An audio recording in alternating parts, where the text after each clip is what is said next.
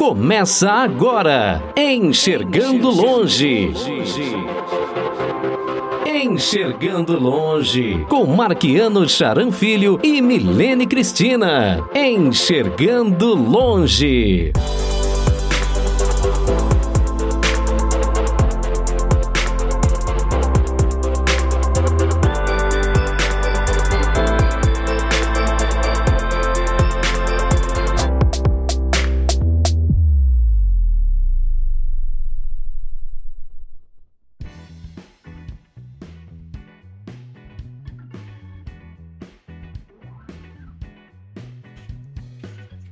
Olá pessoal, eu sou Marquiano Charan Filho, esse é o canal Enxergando Longe, esse é o podcast Enxergando Longe. E também quero cumprimentar você que está nos ouvindo pelas rádios parceiras, a Rádio Teletema, a Rádio Católica de Carnaubal, a Rádio JFC, a Rádio Top Show nossos programas vão ao ar na rádio, nas rádios Teletema e Católica de Carnaubal todos os sábados da 1 às 2 da tarde. Na rádio JFC ele vai ao ar toda quinta tarde às 15 horas, às 3 da tarde. E vai ao ar no domingo na rádio Top Show todo domingo às 2 da tarde.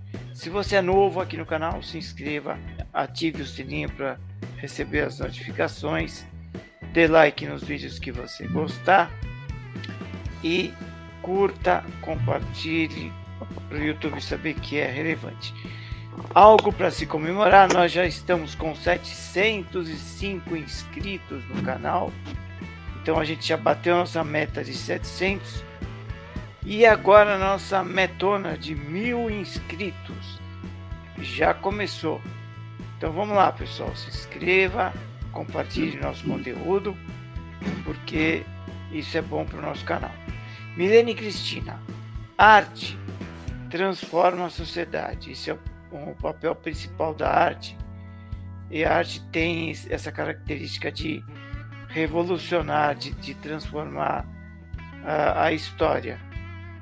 Para isso, a gente não pode conceber a arte sendo exclusiva, ou seja, ela é excluindo. A arte tem que ser inclusiva. E nosso convidado hoje vai falar dos projetos que ele participa e vai falar dessa junção, dessa ligação arte e pessoa com deficiência visual. Olá, Marquiano. Antes de você chamar nosso convidado, quero saudar todos os nossos telespectadores, convidados, quero o nosso público. E realmente a arte é ela é uma forma viva de comunicação e como você mesmo falou é, só funciona quando é para todos. E esse convidado de hoje ele é muito especial. Ele já foi assessor de, impre de imprensa do consulado francês. Ele é, atua na ADVEB como voluntário Associação de Deficientes né como voluntário e atualmente ele tem é curador de uma exposição de um escultor, escultor com deficiência visual. Quem seria nosso convidado de hoje, Marquiano? Antes de falar nosso convidado, só complementando sua informação, a DEVEB é a Associação de Deficientes Visuais Evangélicos do Brasil. Exatamente. Nosso convidado é o nosso querido Maurício Moura, Maurício, muito obrigado por ter aceitado o nosso convite. É um prazer ter você aqui no nosso conteúdo. Gostaria que você cumprimentasse nossa galera e já fizesse uma audiodescrição de você. Ok. É, boa noite a todos. Eu agradeço em primeiro lugar o Enxergando Longe. Agradeço o convite do Marquiano e da Milene. Me sinto muito honrado em participar desse programa com vocês.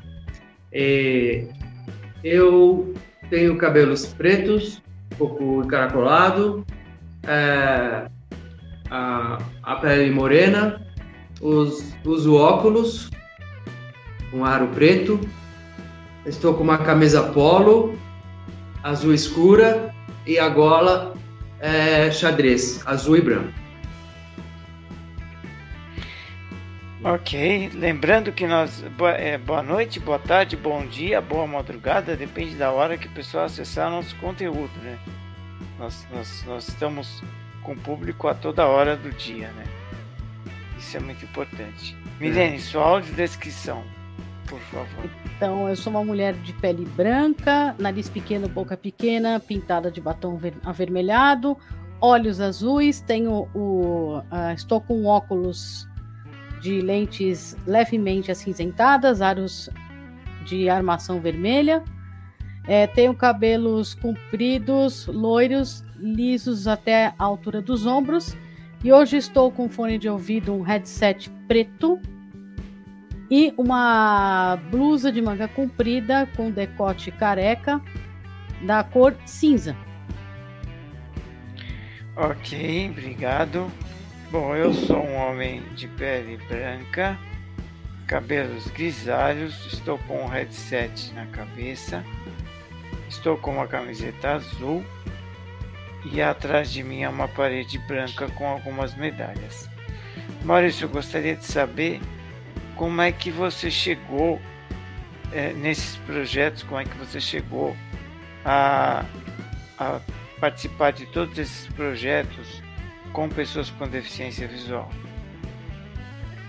Bom, eu trabalhei muitos anos da minha vida na, no, para o governo francês, no Consulado Geral da França em São Paulo, e um certo momento, depois de muitos e muitos anos, eu resolvi me afastar desse trabalho formal e me encontrei é, longe dessas obrigações diárias, é, com horário para acordar, com horário para dormir, com horário para me alimentar, é, com apenas dois dias por semana de, de repouso, de descanso. E confesso que eu nunca gostei muito desta forma de vida. É, eu procurava é, ter um tipo de relacionamento com o ser humano, com a vida, comigo, é, onde eu pudesse escolher um pouco, onde eu pudesse sentir, me sentir um pouco mais em liberdade é, de resolver os horários que eu queria trabalhar ou criar ou me relacionar com as pessoas. E assim que eu saí desse trabalho do consulado francês, eu pensei em fazer algum trabalho voluntário. E, porém, eu não tinha nenhuma ideia de que, em qual setor eu me engajaria. Comecei a procurar na minha região, no meu bairro, que eu moro na aclimação, e encontrei a associação ADVEB, uma associação de pessoas com deficiência visual. E cheguei a eles e propus se eles estavam interessados em, em algum, algum voluntário, se isso era necessário para eles. E eles estavam próximos a comemorar o aniversário da ADVEB e precisavam, sim, eu me propus a fazer o trabalho que fosse. Qualquer tipo de trabalho eu faria. E eu comecei é, servindo numa festa de aniversário da Deveb. Então, eu servia os sanduíches, servia refrigerantes, é, pegava as pessoas com deficiência visual no metrô, levava até a, a sede da Deveb, fazia o, o, trajeto inverso. E, enfim, comecei a participar dessa forma. E depois eu soube que eles tinham um, um projeto de música, né? É, eles têm um grupo musical chamado Instrumentistas da Deveb e eu já estudava há muitos anos flauta transversal e eu achei que era uma oportunidade boa já de unir o útil ao agradável. Comecei a participar do grupo de instrumentistas da Deveb, onde tem piano, é, violão, flauta doce, e comecei a participar todas as quintas-feiras das aulas dos instrumentistas. E comecei a gostar e nós nos preparávamos para apresentações ao longo do ano. Então, por exemplo, estudávamos bastante para chegar no fim do ano e tocar no Hospital das Clínicas, é, no Hospital do Câncer, na Avenida Paulista, no Center 3, tocamos na Livraria Cultura, sempre de forma voluntária. E, então isso era muito estimulante, assim, e, e me fez é, me envolver mais ainda com a pessoa com deficiência visual, que era o meu desejo. Eu queria levar é, a, minha, a minha mão de, de ajuda para esse grupo, mas eu também quero me envolver o, o máximo e quero aprender com isso. E a partir daí eu também imaginei que eu precisava aprender o braille. Então eu fui em busca do curso de braille na Biblioteca Braille, no Centro Cultural, fiz um semestre, gostei muito e por minha o curso já tinha acabado, mas por minha conta eu resolvi dobrar e fazer novamente o curso. E, e aprendi muito com isso. Acho que me aproximei mais ainda deste universo que muito me ensina. E, enfim, é, durante a pandemia eu estudei bastante o Braille, porque eu tenho a máquina, né? A, a direção da DVEB, percebendo que eu estava estudando, né? Eles sempre me perguntavam se eu estava gostando, eu falava que sim, que gostava, e que me faltava é, estudar mais, mas como eu não tinha máquina, só podia estudar na, na escola. Então, eles me emprestaram uma máquina, e eu tenho ela em casa, a máquina Perkins, e, então eu estudei muito durante a pandemia. Fazia listas e listas é, de objetos, de frutos, de animais e fui evoluindo, né, com isso. E, e eu acabei até criando um pequeno curso e, e, ofereci na escola do meu bairro, né, na escola Major Arci. Eu levei o curso para dentro da escola para que as pessoas, mesmo sem a deficiência visual, comecem a conhecer esse universo, saibam o que é o Braille, sabe? saiba como que ele é utilizado, como ele é criado, como ele é formado. E a pessoa não precisa ter a deficiência visual para conhecer essas técnicas, esses caminhos que auxiliam a, a pessoa com deficiência visual. Todo mundo ele é, é, pode conhecer. Conhecimento não, não toma espaço, né? É isso. Ô Maurício, você sabe que a nossa live passada, anterior, foi exatamente sobre musicografia Braille, que nós fizemos, com a Isabel Bertevelli, nós fizemos, sobre a musicografia Braille, exatamente por isso. É interessante ver que é nessas associações que a gente encontra grandes talentos, pessoas aí que estão escondidas, que por conta da deficiência às vezes não se apresentam, e esse curso de vocês, que vocês uh, dão uh, essa parte aí de musicografia, dão as aulas, né? É muito importante que é aí que vocês vão ver que tipo de talento que tem. Como, por exemplo, vocês tinham um aluno que era o Dante Fala. Que era o que, Isso. Que era essa pessoa que você acabou conhecendo. Então eu queria que você falasse pra gente sobre essa exposição que, que você é curador essa exposição que hoje está no Centro Cultural São Paulo, que é a exposição Um Outro Olhar de Dante Fala. Você pode eh, Sim, falar como é que é essa exposição, por gentileza? Exatamente, Milene. É, o Dante participa da, da ADVEB, eh, principalmente nos, nas aulas de, é, de música. E um dia nós conversando, ele falou que fazia esculturas e eu fiquei curioso de saber como era e um dia ele trouxe uma das esculturas é, e me mostrou. Eu fiquei muito impactado, achei muito bonito, de muita qualidade e, e ele me deu essa escultura. Ele falou: ah, então é sua, se você gostou. Eu falei: não, não era essa a intenção. Eu queria conhecer o seu trabalho, mas não, não, você não precisa me doar. Aí ele falou: não, não, pode ficar. Aí eu falei para ele: vamos fazer uma exposição das suas obras. A princípio ele não ficou de acordo, ele falou, não, eu, eu já sou velho, eu sou cego, eu moro longe, ele colocou muitos empecilhos. E, porém, eu fiquei insistindo durante muito tempo, aliás, foram uns três, quatro meses, cada vez que eu encontrava com ele, eu insistia para ele fazer a exposição, até que ele cedeu e falou: tá bom, vamos fazer, você faz, faça tudo, porque eu não vou fazer muita coisa. Ele tá bem. Aí eu encontrei um lugar, uma biblioteca, a biblioteca Viriato Correia, que fica próximo, fica na Vila Mariana, e levei essa escultura, que é um touro, escultura de um touro, e levei para a biblioteca para mostrar se, se ela se interessava por uma exposição com esse tipo de arte. E a diretora gostou muito e aceitou e, e falou que eu poderia usar o espaço, o saguão da biblioteca, e assim foi feito. Então comecei a, a, a preparar essa exposição, e, imaginando que boa parte das pessoas que iriam visitar seriam pessoas com deficiência visual.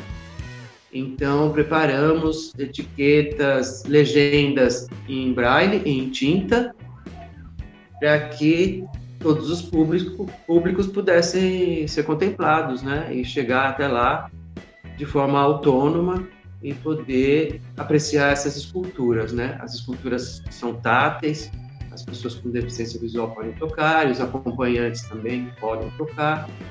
E foi a minha primeira exposição. Eu nunca tinha trabalhado com exposições, foi a minha primeira.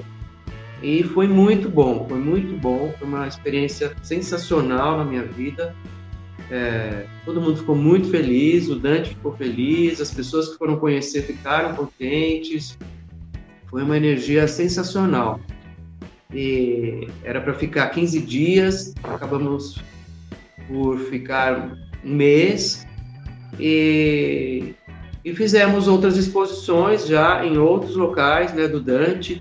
É, e ele vai criando outras obras. Então, quem foi na primeira exposição pode ir na exposição recente, atual, e vai encontrar novas esculturas, novas obras. E, então, agora estamos no, expondo na Biblioteca Braille, no Centro Cultural, até dia 29 eh, de julho.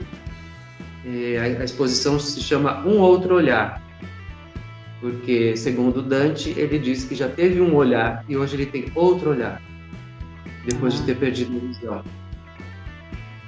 E isso é verdade, né? Quando a gente perde a visão, as coisas que a gente fazia, a gente vê com outro olhar mesmo, né? Todos os lugares que a gente vai, as atividades que a gente faz, que fazia enxergando, realmente fica com outro olhar mesmo. Ele tem toda a razão nisso, né? Agora, interessante é, é do material que é feito nessas né, esculturas. Sim, o material é, é cola, massa corrida, é, serragem, e, às vezes alguma madeira por dentro para segurar a estrutura. E depois que ele molda as, essas esculturas, que são animais, tem, tem um elefante, tem leão, tem leão, tem touro, tem vasos, é, flores, personalidades, personagens, enfim. E ele acaba pintando a maioria delas de dourado.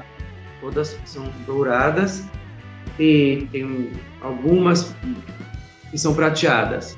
Ele gosta de fazer uma pintura homogênea, visto que ele não enxerga, e isso não é a questão mais importante para ele, e sim o tato, mas eu acabo, acho que acaba sendo mais para a pessoa, pra, para o vidente, que vai se impactar com o dourado, e quem olha e até tocando pensa ser bronze, algum material mais sólido, porque elas ficam realmente pesadas e, e, e bastante resistentes.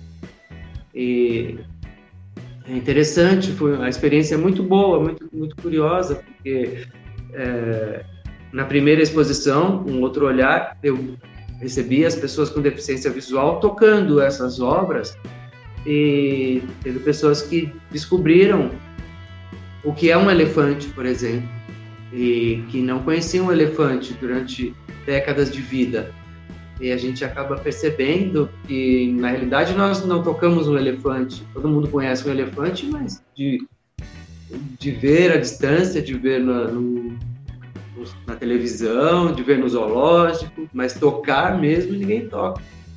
E, então, teve essas experiências, essas, é, essas declarações de pessoas que nasceram cegas e jamais conheceram um elefante. Essa foi a oportunidade delas de conhecer certos animais.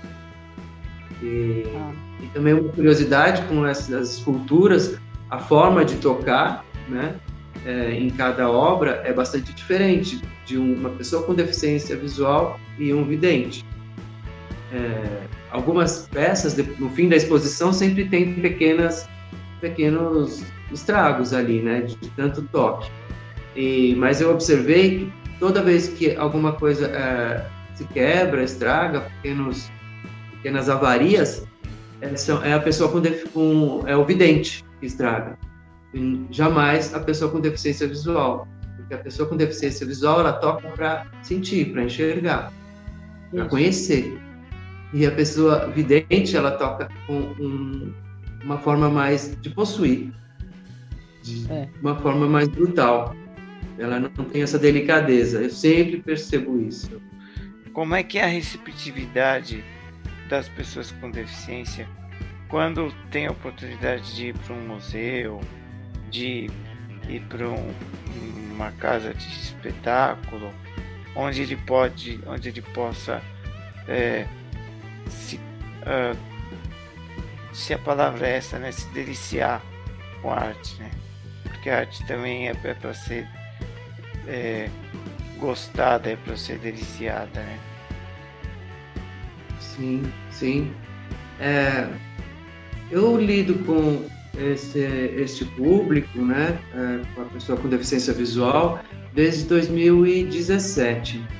E eu vejo que, pelo menos eu sinto assim, e pergunto para os meus colegas é, o que, que eles acham dessa questão da, da questão de acessibilidade, é, e eles, como eu também, vejo, imagino que está acontecendo uma grande evolução. Eu acho que cada vez, pelo menos em São Paulo, eu, a gente observa mais é, instalação de piso tátil, é, dentro dos museus, a grande maioria já tem uma acessibilidade, ou tem audiodescrição, ou tem braille, piso tátil, é, cada vez está sendo mais acessível esses lugares. E só que quando eu entrei em 2017, isso não existia de forma tão ampla quanto eu vejo hoje. É, eu lembro que uma vez eu levei um grupo é, de amigos deficientes visuais numa numa numa escola de, de cerâmica.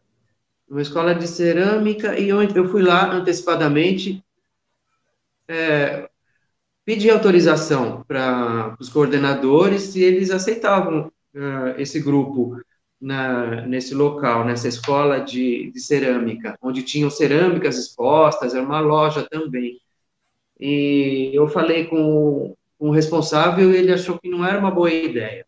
Ele achou que não era uma boa ideia, quando eu falei que eram pessoas com deficiência visual, ele, ele imaginou que eles iam chegar quebrando tudo. E eu expliquei que não, que eu conhecia esse grupo e que eu já tinha experiência com eles e jamais eles estragaram ou quebraram alguma coisa. E eu insisti muito e ele aceitou com bastante reticência. E nós fomos um dia com um grupo de umas 10 pessoas e e as pessoas foram tocando na, nas obras, em vasos, em objetos, todos de cerâmica, e foram reconhecendo as obras, né? e elogiando, realmente é, entendendo o que era aquilo, e dando opiniões, e o, e o proprietário foi ficando bastante espantado, e, e foi uma lição para ele aprender que esse público ele pode entrar ali facilmente, inclusive ele pode ser um consumidor, ele pode ser um aluno, ele pode entrar nesse universo, como ele pode entrar em praticamente todos. E teve um vaso que uma colega minha, é, com deficiência visual, falou: Ah, esse vaso está quebrado. Aí o próprio dono falou: Não, não, aqui não tem nada quebrado. E ela falou: Ele está quebrado. E assim que ela mostrou para ele, ele olhou e percebeu que estava quebrado. Ela reconheceu pelo toque. Ele, com a vista, ele não sabia que o vaso estava quebrado. E o vaso estava à venda. Então foi uma experiência muito boa, assim, muito boa. E, e, hoje eu encontro com ele, ele fala: quando que você vai trazer mais o pessoal aqui? Traz mais. Ele abriu totalmente o espaço dele. Que e, legal. Foi muito, muito boa essa experiência para todos, né? Para mim, para o, o, organizador do espaço, para as pessoas com deficiência visual, para todo mundo. Todo mundo ganhou com, com, essa experiência. E eu tentei, assim, ao longo desses, desses anos, participar de tudo que eu pudesse é, que fosse referente à deficiência visual, para que eu conhecesse realmente a fundo. E e hoje eu tenho um grupo de amigos bastante importante, grande, de pessoas com deficiência visual. Eu não sou apenas um voluntário que encontra em momentos pontuais de ir a algum evento, depois se despede e se, só vai se encontrar em, em algum eventual momento. É, não, eu, nós nos falamos, principalmente durante a pandemia. Ah, pelo telefone, um ligava para o outro para perguntar como estava, para conversar. E a gente sai para fazer, para ir no barzinho, para tomar alguma coisa, ou vai é, ao teatro, tudo. Então já não, já mudou o, a forma do relacionamento com, com esse grupo. E, então eu participei de muitos eventos, tudo que tinha eu ia atrás. Eu participei de corridas de rua, é, às cegas, participei de um curso de fotografia ministrado por pessoa com deficiência para pessoas com deficiência, é, aulas de natação para pessoas com deficiência visual. É, participei do, quando chegou o dispositivo Orcan, aquele dispositivo que é colocado na haste do óculos para fazer um escaneamento e uma leitura do que tiver na frente, do objeto, do livro, da pessoa, né? Então ele escreve, participei de da, da bengala eletrônica. Então tudo que tinha eu ia me aproximando para conhecer um pouco mais e realmente dava certo. Cada evento desse, cada envolvimento é um universo, um mundo que vai se abrindo. Né? O Teatro Cego, não sei se vocês tiveram oportunidade de conhecer, imagino que sim. Eu acho uma das sete maravilhas da arte, o Teatro Cego, onde todos os, os participantes, os atores são pessoas com deficiência visual e toda a plateia, quando entra para assistir o espetáculo, ela entra vendada. Aqueles que forem videntes entram vendados, então tudo fica linear, todos vão assistir essa peça de forma sensorial. E, então achei aquilo divino, aprendi muito e aprendo profundamente com esse universo e, e é, é, algo que eu tenho poucas certezas, mas é, isso eu jamais deixarei de fazer enquanto estiver vivo. Eu sempre vou querer participar ao máximo desse universo e fazer o que eu puder para poder auxiliar a pessoa com deficiência visual. Queria mudar um pouquinho o assunto, queria falar do livro Aquário, que ele traduziu gostaria de, de saber como é que foi essa experiência. É, essa experiência foi fantástica, né? É, traduzir um livro. É, eu estou mostrando aqui, Marquiano e Milene, é a Sim. capa do livro. É um livro, a metade na horizontal acima é em amarelo e a metade inferior é em branco. Acima está escrito O Aquário Cornélia Depré, e abaixo, no branco, alguns desenhos de, de animais uh, submarinos. São peixes, tubarões. Uh, e esse livro foi escrito em 2010 e conta uma história de uma família que, no churrasco com os vizinhos, acabaram se empolgando e dizendo que viajariam para as Ilhas Fiji nas férias, porque cada vizinho estava dizendo que faria uma viagem bastante extraordinária e essa família se sentiu um pouco é, inferiorizada se não dissesse que via, faria uma grande viagem importante, distante, para algum lugar bem exótico e tropical. Então eles falaram isso, porém eles estavam com dificuldade financeira e como resolver esse, essa questão depois, né? Acharam que todos esqueceriam, mas não. Os vizinhos começaram a cobrar, mas quando que é a viagem? Quando vocês vão? Como? Quanto tempo ficarão? E uma família é, composta por pai, mãe e três filhos, criança e adolescente. E o pai resolveu falar: não, então nós não vamos é, negar o que dissemos e ficaremos em casa, escondido no porão da casa durante essas férias.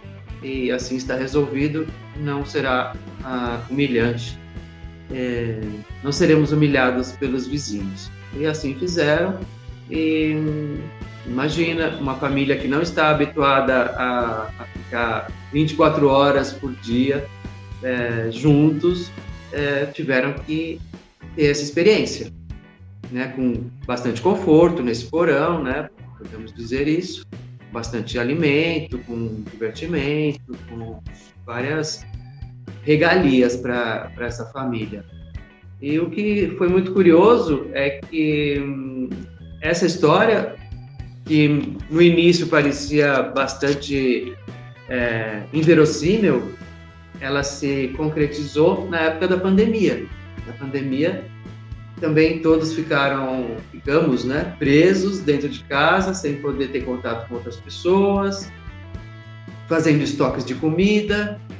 É, então teve e, também tendo esses atritos entre pessoas que não estavam habituadas a permanecer 24 horas por dia, né? pessoas que acabaram se reconhecendo, se conhecendo, até um autoconhecimento né? de pessoas que ficaram sozinhas,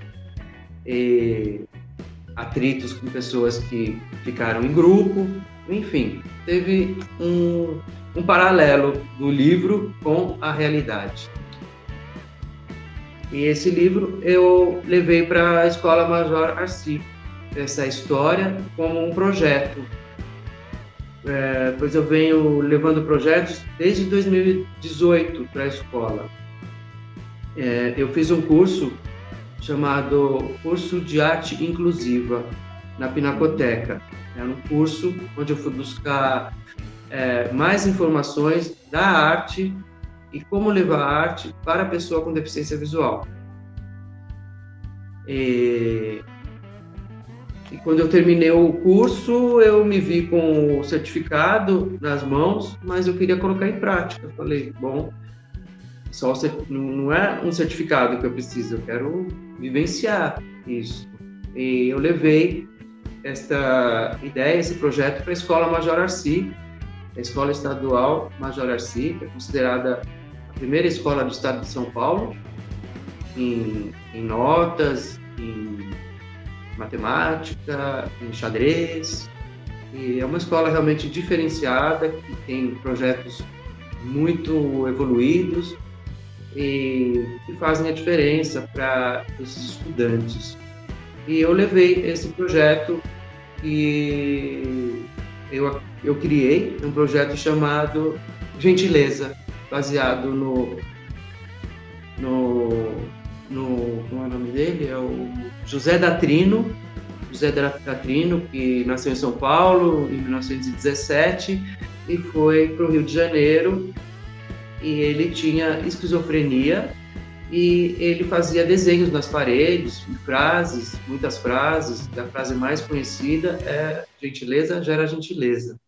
Isso. Então eu levei o projeto gentileza gera gentileza e eu falei com a diretora na época e perguntei para ela o que ela achava e se eu tinha que falar na secretaria da educação, se eu teria que entrar com eles.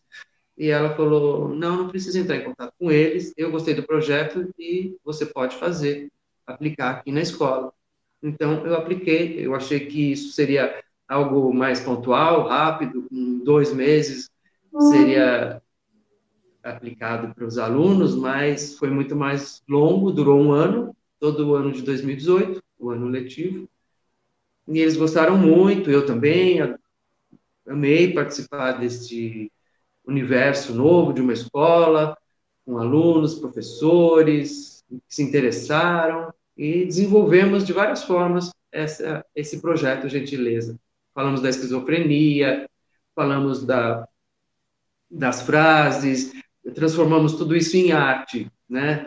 Os alunos começaram a, a, preparar os banners, porque o, o, Gentileza, o profeta Gentileza, ele fazia banners também, além de pintar nas paredes do Rio de Janeiro, embaixo dos viadutos, ele quando ele, ele era tão é, envolvido com isso, com essas frases, tão apegado que ele não podia estar distante. Então, quando ele tinha que se afastar desses muros, quando ele não estava pintando, ele tinha um banner na mão que ele saía pelas ruas com o banner com as frases que ele acreditava.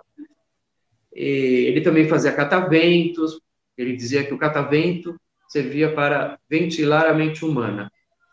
E, então ele tinha, ele tinha várias uh, amuletos, né, que ele utilizava, né, símbolos, e tudo isso nós desenvolvemos na escola, em 2018. 2019, já fizemos um outro, que foi é, o projeto Inclusão, onde eu levei amigos com alguma deficiência para apresentar um pouco da sua história. Por exemplo, levei a, a Cida Derrira, convidei a Cida e ela foi e contou a sua história, como ela perdeu a visão, como ela superou essa situação e o que, que ela faz hoje com a arte. Né? A gente começou a falar é, essa, esse encontro nosso falando que a arte salva e realmente é, é nisso que eu acredito. Então ela foi contar essa essa realidade e levou um projeto que é um trabalho com isopor, uma isogravura. Seria uma xilogravura, porém feito isopor. não na madeira, mas no isopor. Ah. Então, foi assim, foram outras pessoas convidadas, foi um amigo fotógrafo, que é cadeirante, foram várias, várias pessoas para levar para dentro da escola essa questão da inclusão, para que eles começassem a a, a, lidar e ver como as pessoas podem superar e cada um pode fazer aquilo que sonha.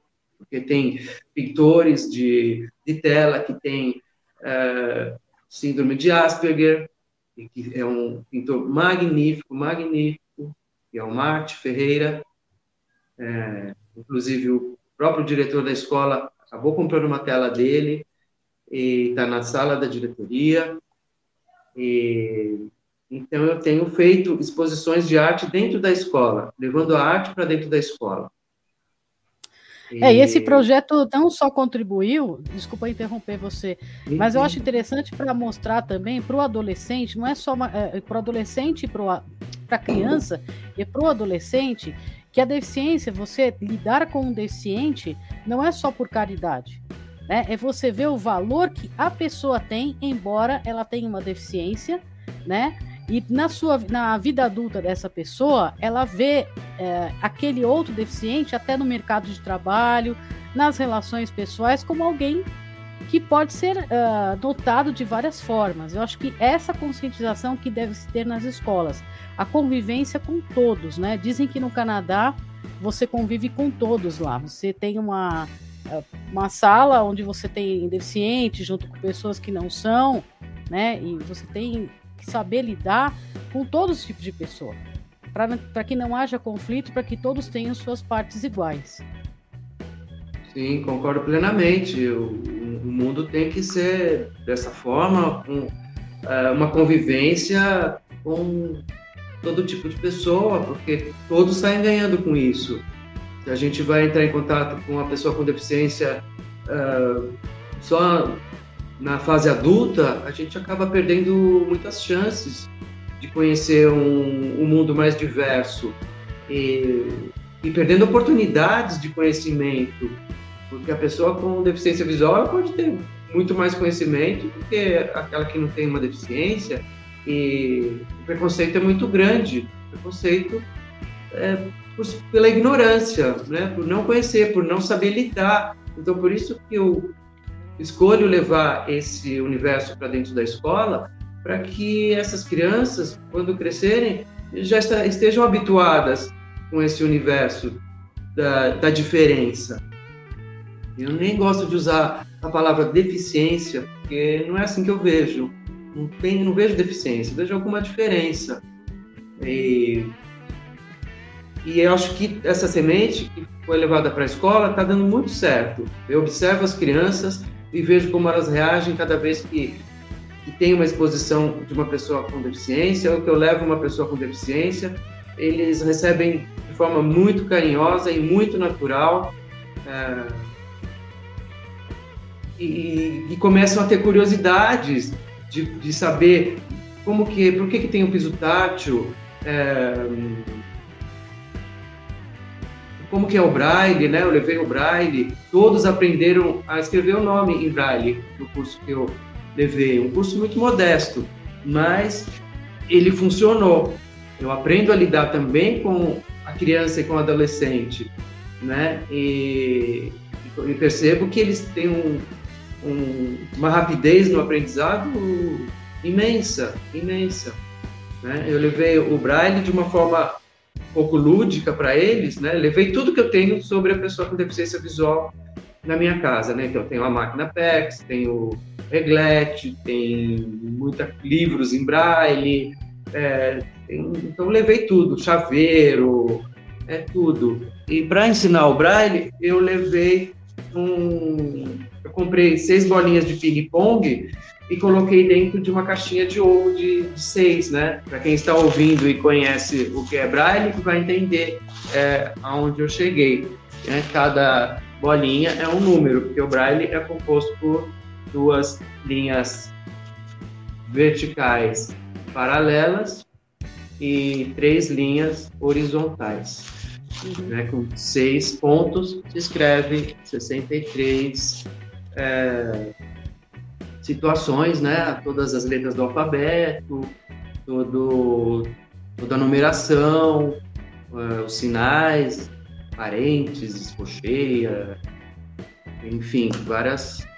Tudo se escreve nesses seis pontos. Isso é uma riqueza imensa. E Aí eu levei isso. Em uma tarde de sábado, foi passado esse conhecimento para os alunos da escola. Isso foi de três anos e eles até hoje sabem escrever o nome em braille e hoje e até hoje eles desenvolvem isso porque quando eu levo falo do braille para as pessoas que enxergam eu falo vocês o braille está aí é só falta a gente ter o mínimo de conhecimento para a gente poder identificar, porque o vidente é cego para o Braille. O vidente é cego para o universo da pessoa com deficiência visual. Muitos videntes não, não, nem, nunca viu um piso tátil, não, não reparou que ali no, no chão tem algo diferente. Então eu falo sempre para os alunos, quando entra dentro de um ônibus, quando você vai apertar o sinal, todo mundo vai apertar o sinal quando entra dentro de um ônibus. Mais cedo ou mais tarde ele vai apertar. E ali tem o quê? Ponto 1, 2, 3 e 4, que quer dizer a letra P. A letra P de parada, de ponto. Então, já começa a entender como funciona o sistema. Né? Quando entra no elevador, olha para os números do, do, painel e ali está, estão todos em braille, é a lei. Então tem o térreo, vai ter a letra T, tem o G, de garagem, vai ter a letra G. E aí você vai somando, né? Aprender o A. O A é fácil, é o ponto, no, ponto 1, um, é só um pontinho. Aí aprende a escrever seu nome.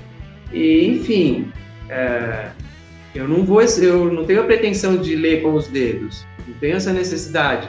Mas quando eu vou a uma exposição e tem uma legenda em braille, eu procuro ler primeiro em braille com os olhos e depois eu confiro na, na tinta para ver se eu acertei, né?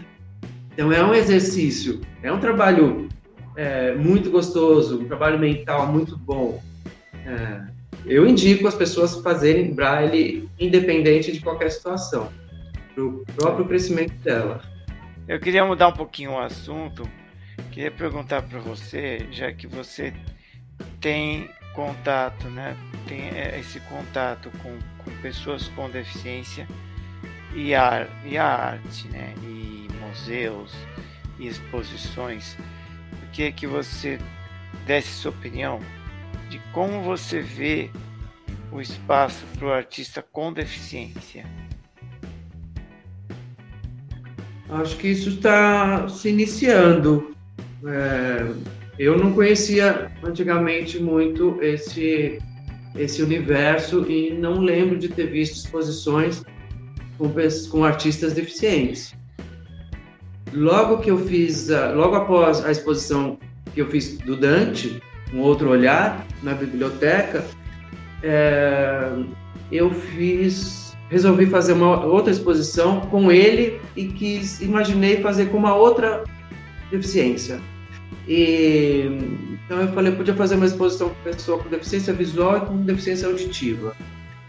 E esse tema começou a crescer e eu comecei a conhecer artistas com outras deficiências. E fui convidando, convidando, convidando. E quando vimos o resultado, tinha artistas com síndrome de Down, pintores com a boca, pintores com os pés, um, deficiência visual, deficiência auditiva, cadeirante, deficiente motor, deficiente físico, pessoa amputada, uh, enfim, tinham várias deficiências, vários artistas com deficiências. E, e deu muito certo, deu muito certo, foi uma exposição excelente. É, é, essa exposição foi nomeada é, Além do Limite, Além do Limite, e foi um sucesso em 2019. Inclusive o Osmar Santos também participou. Osmar Santos. Olha. É, ah, que é, legal. Porque ele perdeu a mobilidade também depois do acidente, Sim. né? É, e ele levou quadros é, que ele começou a criar depois do acidente. E, então foi, foi realmente um sucesso. Foi muito emocionante ver o contato desses artistas com situações tão díspares é, um com o outro, né? A, a, o pintor com a boca querendo saber como que o fotógrafo cego podia captar uma imagem. É, a pessoa com síndrome de Down perguntando para querendo saber como que era a obra da pessoa com deficiência auditiva. O fotógrafo da, da exposição, do evento, é um, um amigo cadeirante. Então, era esse universo que foi criado durante um mês e a frase que eu mais ouvia das pessoas que iam prestigiar essa exposição sempre é, era eu entrei aqui de uma forma e estou saindo de outra. Então isso foi muito, muito impactante para mim e me deu bastante ânimo para continuar nesse universo da, das exposições, da arte e da pessoa com deficiência que precisa Levando... de mais apoio, né? Que precisa de mais abertura Sim, Sim, com certeza. Ainda está longe do ideal, né? Levando Sim. em conta todo esse trabalho, é, qual foi o seu maior desafio? Olha, o meu maior desafio foi começar a lidar com a pessoa com deficiência visual, porque eu não sabia. Não foi fácil. Aconteceram várias situações que eu fui aprendendo na prática. Eu, em certo momento, eu pensei que era algo que não era para mim. Eu tive bastante situações difíceis, difíceis, mas eu superei essa situação e, e fui em frente. Eu acho que é nesse lugar que eu tenho que estar, sim, onde eu aprendo muito, onde eu encontro meus amigos cegos que vêm de tão longe pega trem, pega metrô, pega ônibus, pega van, às vezes três horas para vir, três horas para voltar. Encontrei hoje gente assim. e chegam felizes, sorridentes, animados, é, curiosos para ver a exposição. E eu vejo outras pessoas videntes, amigos, que pegam o carro para ir até a padaria do bairro. Eu fico muito reflexivo quando eu vejo essas coisas. E, e eu não vou jamais é, deixar esse universo porque precisa de muita ajuda ainda, precisa de muita mudança, precisa de muita evolução por parte do governo e por parte da população em relação à pessoa com deficiência. E eu acho que eu posso contribuir um pouco para essa evolução, para esse entendimento, porque a vida ela tem dois momentos importantes, né? Um, de, um momento um deles é o nascimento e o outro é a morte. E não interessa onde a gente vai chegar, interessa o caminho, né? Eu não quero saber o fim da, da estrada, eu quero saber o caminho. E esse caminho se chama vida. Então, entre o nascimento e a morte tem a vida. E essa vida eu quero fazer o melhor possível, eu quero me doar é, ao máximo para todo mundo em geral. Mas para aquela pessoa que precisa mais, ele vai ter prioridade no meu caminho. Enfim, é isso. Maravilha.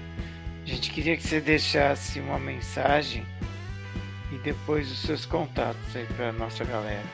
Mas antes, vamos falar a nota de serviço desse, dessa exposição, que é a exposição de Dante Fala, com curadoria de Maurício Moura. Ela está em cartaz no Centro Cultural São Paulo, mais precisamente na Biblioteca Luiz Braille, Luiz Braille, como se diria, até o dia 29 de julho.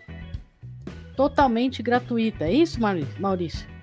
Exatamente, exatamente. Isso aí, Exatamente. é isso aí. Uma mensagem que eu gostaria de deixar é a seguinte. É... Bom, primeiro que não adianta a população e o mundo ficar sempre é, fazendo campanhas, por exemplo, para salvem as araras azuis, salve o mico-leão dourado, salve os mares e os rios. Enquanto o ser humano não for o centro da importância, ou quando o ser humano, quando o ser humano não tiver cultura e não tiver os seus direitos, é, seus direitos sociais, de casa, de teto, de comida, de educação, de cultura. O dia que ele tiver acesso a isso, não precisará fazer campanhas para outras situações, para salvar algum animal a natureza. Tudo virá automaticamente, porque o ser humano será melhor. Quando o ser humano estiver melhor, tudo pode ser mais equilibrado, mais fácil de, de lidar. Não adianta começar pela outra ponta, tentar salvar a arara se o próprio ser humano não está salvo. É, é como enxugar gelo. E referente ao trabalho que eu tenho desenvolvido, é, eu aplico muito aquela frase que diz que escolha bem o seu trabalho, faça algo que você ame e você não trabalhará um só dia na vida. E é assim que eu me sinto. Eu trabalho muito, muito. Todo mundo que me conhece sabe que eu trabalho muito. Eu trabalho muito mais do que quando eu trabalhava oficialmente numa empresa. Hoje eu trabalho muito mais. Mas é com prazer. E naquilo que eu acredito. Sim. Então, eu invito que as pessoas escolham, escolham o seu caminho, escolham um caminho que você acredite, que você ame. A vida não é muito curta para a gente fazer as coisas de qualquer jeito e ir levando a vida é, fazendo aquilo que o outro quer que você faça, fazendo a vida apenas por dinheiro. Tem que fazer por amor, fazer aquilo que você acredita, que vai fazer bem aos outros. Porque se você fizer bem ao outro, ele vai fazer bem para você. Não adianta só você ficar bem, porque isso é impossível, é utópico. A gente só vai estar feliz quando todos em volta estiverem também bem, estiverem felizes. Quem quiser entrar em contato comigo, vai ser um prazer. O meu Instagram é Maurício Moura 6. Meu telefone é 97222 4640. Agradeço muito vocês, agradeço o convite, agradeço a oportunidade de poder falar aquilo que eu vejo como uma verdade, aquilo que eu acredito e encontrar pessoas como vocês que me ensinam tanto. Muito obrigado. Repete Posso te agradecer. Ah, desculpa. 972 22 4640. Beleza. Eu quero deixar nossos contatos aqui, lembrar nossos contatos para enviar mensagem para a gente no contato arroba enxergandolonge.com, nosso e-mail, contato arroba enxergandolonge.com, nosso WhatsApp 11 98163 8927. 11 98163 8927 curta a nossa página no Facebook Enxergando Longe, meu Instagram Marquiano Cefilho, o Instagram de Milene Cristina Milene Cantora, é isso? Milene Cristina, Milene Cristina Cantora, Cantora, é o Instagram e o Facebook é face, é Milene, Milene Cantora. Cantora. Isso. Agradecer também a Fiamma Guterres, a Jéssica Alício e a Milene Cristina que me ajudaram a apresentar a live. E o Marquiano Charanfilho que faz a edição desse programa para as rádios e podcast. Ah, eu posso dizer mais uma coisinha? Pois sim, não, pois não, Maurício. Sim. Eu, eu gostaria de pedir para que as pessoas que gostem de contos, eh, de textos de autores brasileiros e internacionais, é, e eu estou fazendo uma leitura para a biblioteca Luiz Braille, uma leitura semanal de, de contos, textos, é, fábulas, e quem quiser acessar é só entrar na, no Instagram da biblioteca, que é Amigos Biblioteca Luiz Braille. Lá vocês poderão é, conhecer esses textos que eu leio semanalmente eu envio os textos para a biblioteca em áudio e eles fazem uma edição e envio também em texto. Assim, quem acessar este, este Instagram da biblioteca vai poder ouvir os contos. A pessoa com deficiência visual vai poder ouvir e a pessoa com deficiência auditiva vai poder ler. E, ou qualquer outra situação que uma pessoa tenha dificuldade em leitura, vai facilitar a, a ela acessar a, um universo que talvez ela tivesse mais dificuldade. Gente, agradeço a participação de todo mundo. Fiquem todos com Deus. Um beijo e até o próximo conteúdo. Você ouviu Enxergando Longe. Enxergando Longe, com Marquiano Charan Filho e Milene Cristina. Enxergando Longe.